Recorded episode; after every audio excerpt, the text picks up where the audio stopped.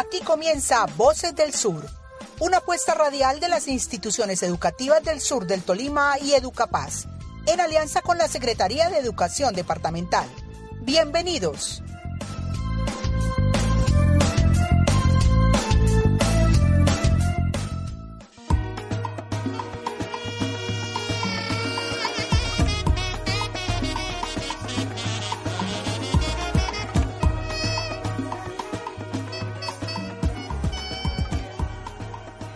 Saludos a todos nuestros oyentes de Voces del Sur. Es muy grato para nosotros estar una vez más con ustedes.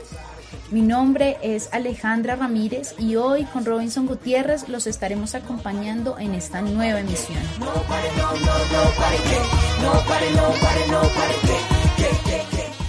Robinson, bienvenido y le pregunto, ¿conoce esta canción que suena de fondo? Claro que sí, Alejandra. Es una muy buena y una canción muy alegre. Se llama Esto es Chocó, de la agrupación colombiana y chocuana Jazz Chirimi Music. Es más, Alejandra, es un tema musical muy pertinente para el día de hoy.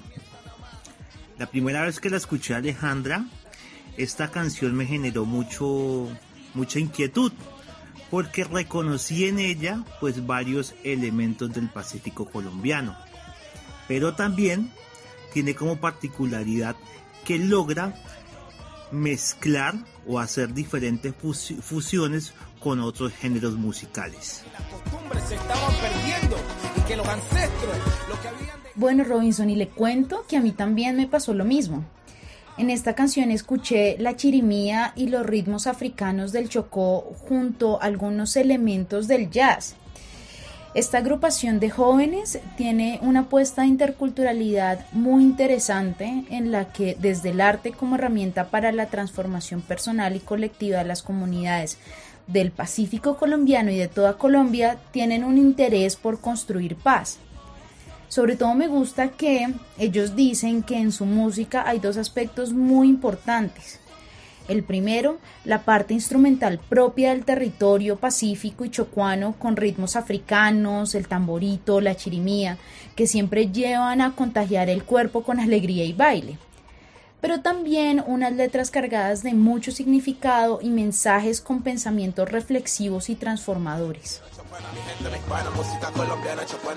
Alejandra, la agrupación Jax Chirimi Music nos muestra una apertura de los territorios étnicos a valorar lo propio, pero también a entrar en contacto y diálogo con otros saberes. Este tipo de iniciativas artísticas nos invitan a nosotros a generar procesos de intercambio, de reconocimiento y de acogida de las diversas culturas que nos rodean y de las cuales podemos llegar a aprender.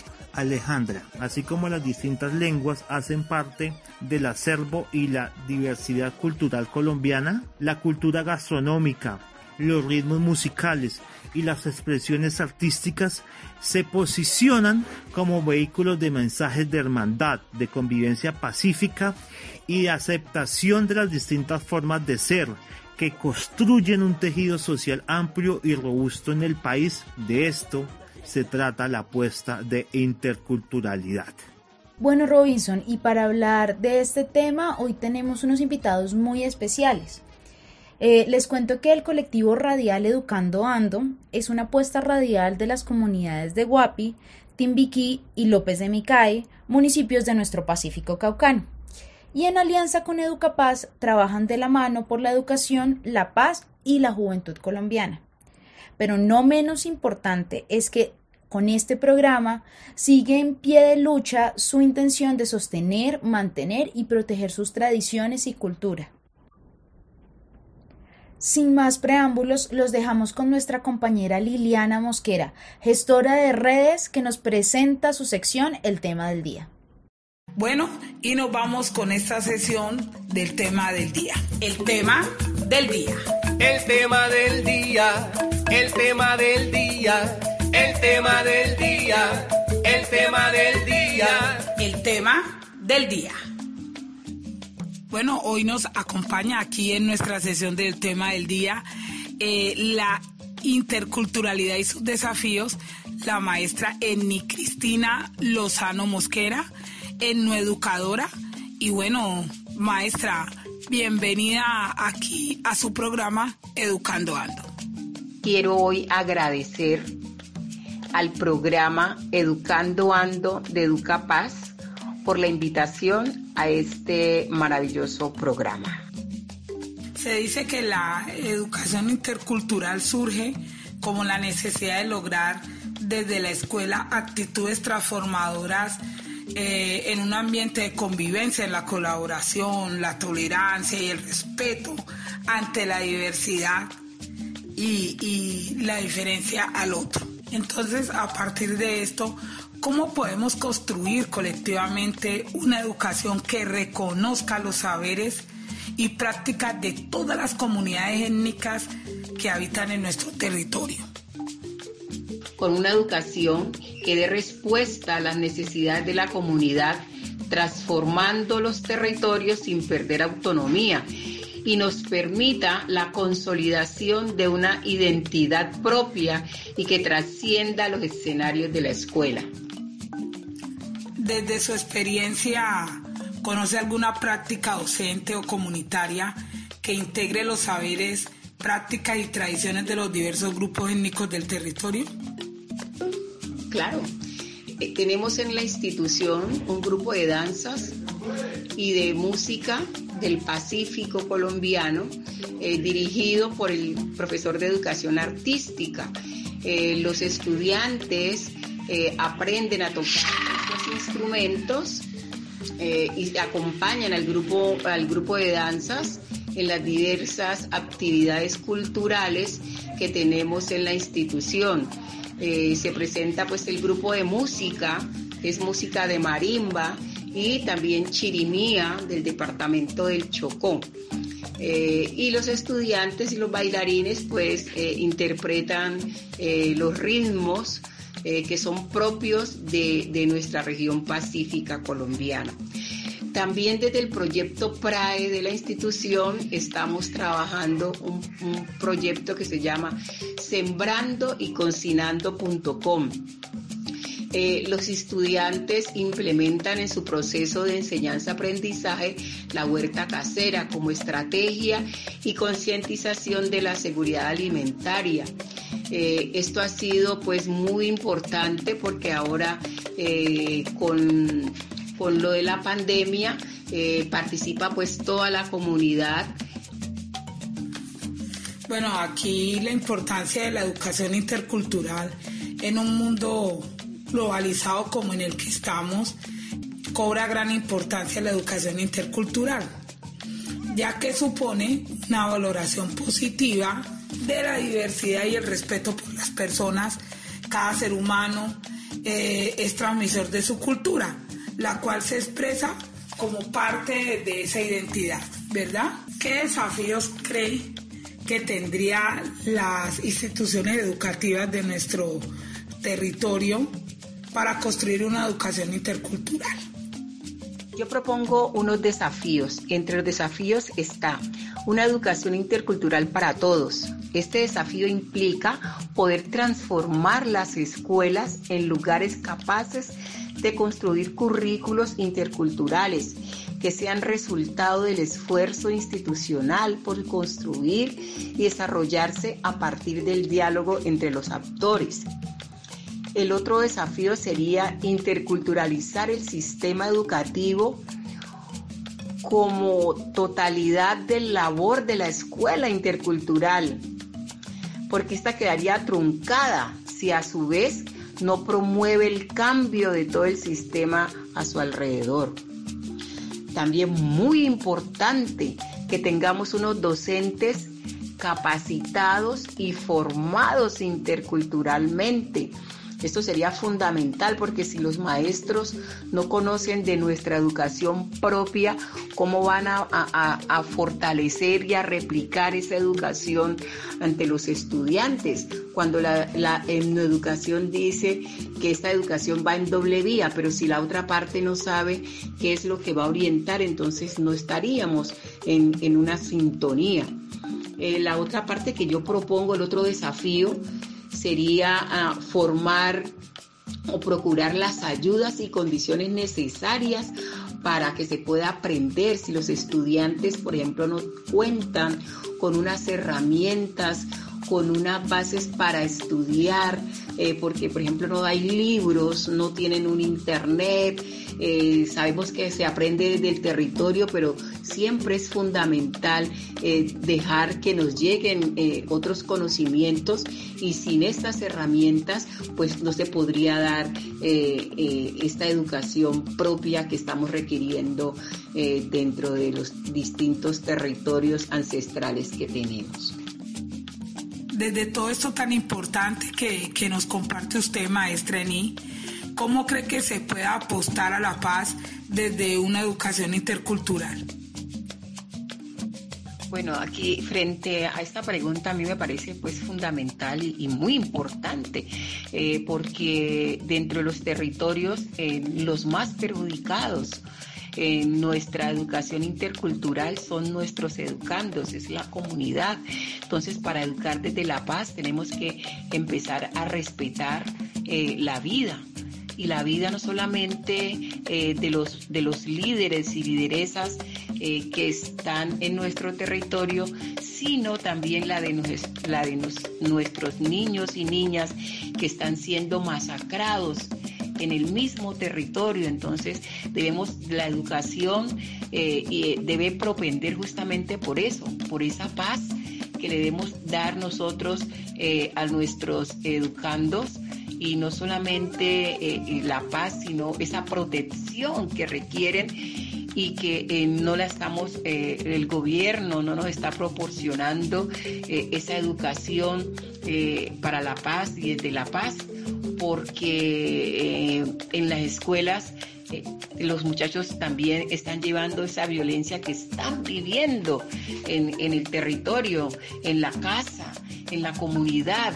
Entonces nosotros tenemos que apostar desde allí, desde esa escuela para la paz, donde desde los proyectos eh, PES que tenemos en las distintas instituciones, desde ese seco que vamos a hablar sobre esos mediadores escolares que requerimos y que tenemos en las instituciones para fomentar esa, esa educación desde la paz. Maestra Eni, ¿qué mensaje le podemos dejar a la comunidad esta tarde sobre la importancia de la interculturalidad en la escuela? Bueno, ya para despedirme, dar las gracias pues por, por la invitación eh, que me han hecho a este, este programa que cada día eh, debe propender justamente por, por esos valores que tenemos nosotros como comunidades, eh, comunidades negras, a los distintos desafíos que la educación propia tiene en estos tiempos de posconflicto, que seamos nosotros y nosotras las líderes y los líderes eh, en la orientación de estos, de estos educandos de la comunidad y que estemos prestos siempre a ayudarnos unos a otros. Yo siempre en todas las eh, entrevistas y en los espacios donde participo eh, me despido con esta, con esta frase que es un proverbio africano que se llama Ubuntu. Ubuntu soy porque somos, que significa hermandad, significa unidad y siempre nosotros desde los distintos espacios donde nos encontremos debemos propender por eso. Entonces, para ustedes, de parte de Nit Cristina Mosquera Lozano, Ubuntu. H. Muchísimas gracias, maestra Eni, por habernos acompañado en este día en nuestro programa Educando Ando en un tema tan importante como es la interculturalidad y sus desafíos.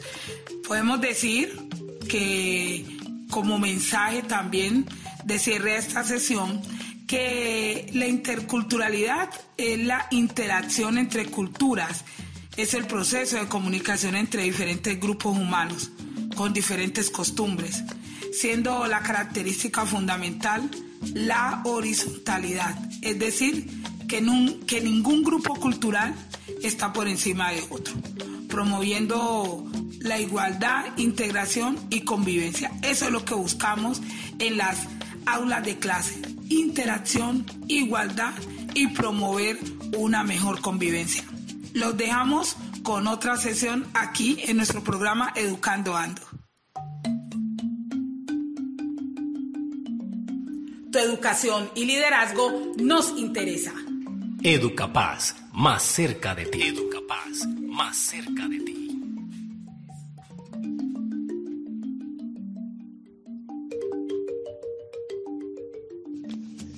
Muy buenas tardes para todos nuestros oyentes que día a día se sintonizan. Queremos mandarle un saludo caluroso desde nuestro litoral pacífico caucano. Agradecer por permitirnos al programa Educapaz este espacio para transmitir nuestro programa radial Educando Ando. El día de hoy eh, tenemos un tema muy importante. Vamos a hablar de la interculturalidad y sus desafíos. En ese sentido, queremos presentarles al compañero, al amigo, a esa persona que, que, nos ha venido acompañando en este caminar de Educapaz en el Pacífico, Oscar Sánchez, coordinador nacional del programa Educapaz. Muy buenas tardes, Oscar, ¿cómo estás? Eh, gracias, Lady, por esta invitación a Educando Ando. Gracias que nos permite utilizar su, su frecuencia para transmitir este programa. Es muy importante de verdad lograr en general, en, todo tiempo, porque estamos con distancias muy grandes. Eh, los ríos de este Pacífico son muy grandes y todo queda muy lejos. Pero ahora en estos tiempos de pandemia con mucha mayor razón que nos permite este programa y esta emisora la oportunidad de llegar a las comunidades educativas, a los docentes, a los niños, jóvenes y familias que están en todo este amplio territorio. Eh, desde Educapaz, de verdad que, que, esta iniciativa que ha tenido esta comunidad de, de Guapi, López de Micay para sacar adelante Educando Ando es muy valiosa. Bueno, Oscar, muchas gracias.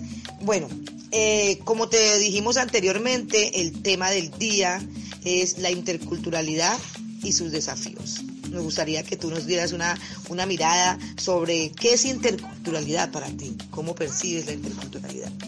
Pues eh, la verdad es que la, la idea de la interculturalidad, es decir, la idea de que todos debemos aprender de todas las culturas y en un contexto como el colombiano donde tenemos tanta diversidad tanto en los territorios afrodescendientes como en los territorios indígenas, como en los territorios mestizos. Eh, comprender el valor de cada una de esas aproximaciones al mundo, a la naturaleza, eh, al arte, incluso lenguas diversas, etcétera, y que todos deberíamos tener la posibilidad de valorarlas y comprenderlas, es una idea muy bella. Em, pero es una idea que yo, por ejemplo, desde, desde mi experiencia, eh, vine a incorporar en la reflexión hace unos cuantos años eh, y, que, y que es distinta a la idea de solamente la educación propia. Em, la educación propia tiene todo el sentido del mundo porque no es posible sin, sin valorar la propia realidad tener una identidad sólida. Si yo quiero ser con orgullo alguien desde mi lugar en el mundo, tengo que entender lo que he heredado.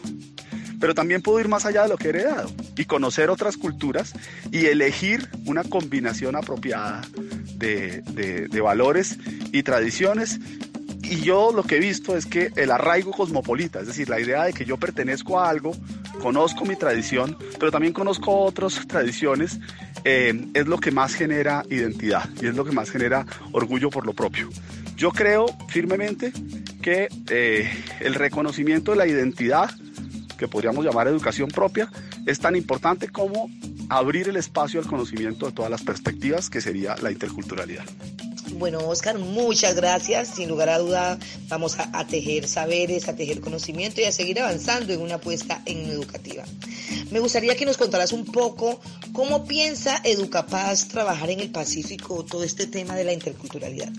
Esta es una pregunta muy desafiante para nosotros. nosotros queremos que sean las propias comunidades eh, tanto los consejos comunitarios, territorios indígenas, como las comunidades de jóvenes, de docentes, etcétera, eh, urbanas del Pacífico, eh, en Guapi, en Timbiquí, en López, pero también en el Chocó, donde también estamos trabajando en Quibdó, en, Medio Atrato, que sean las propias comunidades las que definan sus planes de transformación educativa, que respetan sus tradiciones, su cultura, su ecología, su economía y que piensan eh, esta interculturalidad de la que hemos hablado eh, de manera apropiada. La pregunta es cuánto tiempo toma eso y cómo Educapaz puede ser pertinente, porque puede ser que Educapaz, después de que la comunidad decida lo que quiere, diga, pues es poco lo que tengo para aportar. Puedo aportar estos elementos eh, de acompañamiento al arte o al deporte o a la actividad productiva o incluso al, al desarrollo de la lengua, etcétera pero puede ser que haya desafíos muy grandes que nosotros todavía no sabemos cómo abordar. Entonces hay una, hay una pregunta importante y es cómo hacemos para hacer un acuerdo, un acuerdo donde participan los docentes, los jóvenes, pero que también de manera relativamente rápida, en cosa de meses, no en cosa de años, nos permita construir esos planes de transformación que sean liderados por las comunidades y donde Educapaz pueda contribuir con sus herramientas. También tenemos que trabajar con las comunidades en desarrollar esas herramientas, pero también hacerlo de una manera eh, efectiva y no, y, no, no, demorarnos toda la vida eh, para comenzar a, a trabajar ya con docentes y chicos en las, en las aulas y en las instituciones, porque lo que sí es muy importante tener en cuenta es que hay que tener resultados de aprendizaje.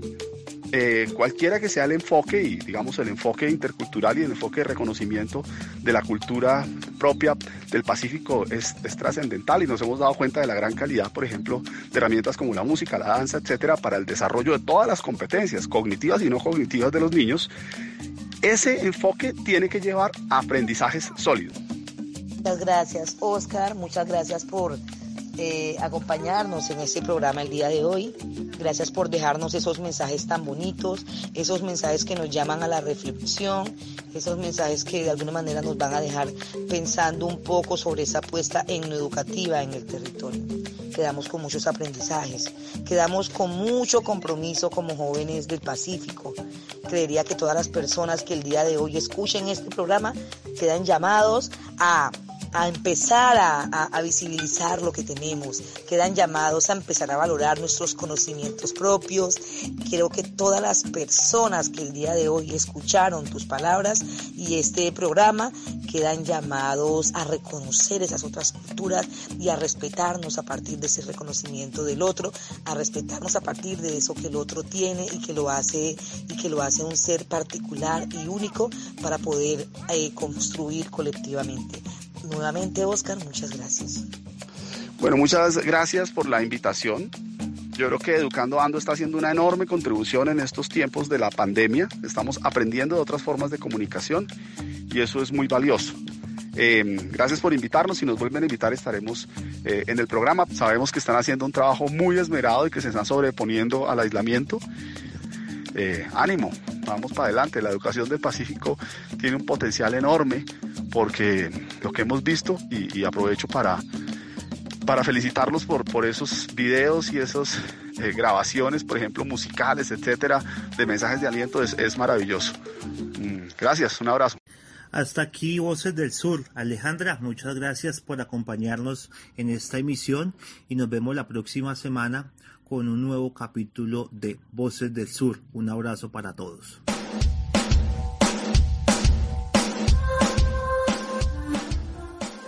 Hasta aquí nuestro programa de hoy. Esperamos que haya sido un espacio de aprendizaje para la comunidad. Los esperamos en una próxima emisión de Voces del Sur, una apuesta educativa por la paz. Hasta pronto.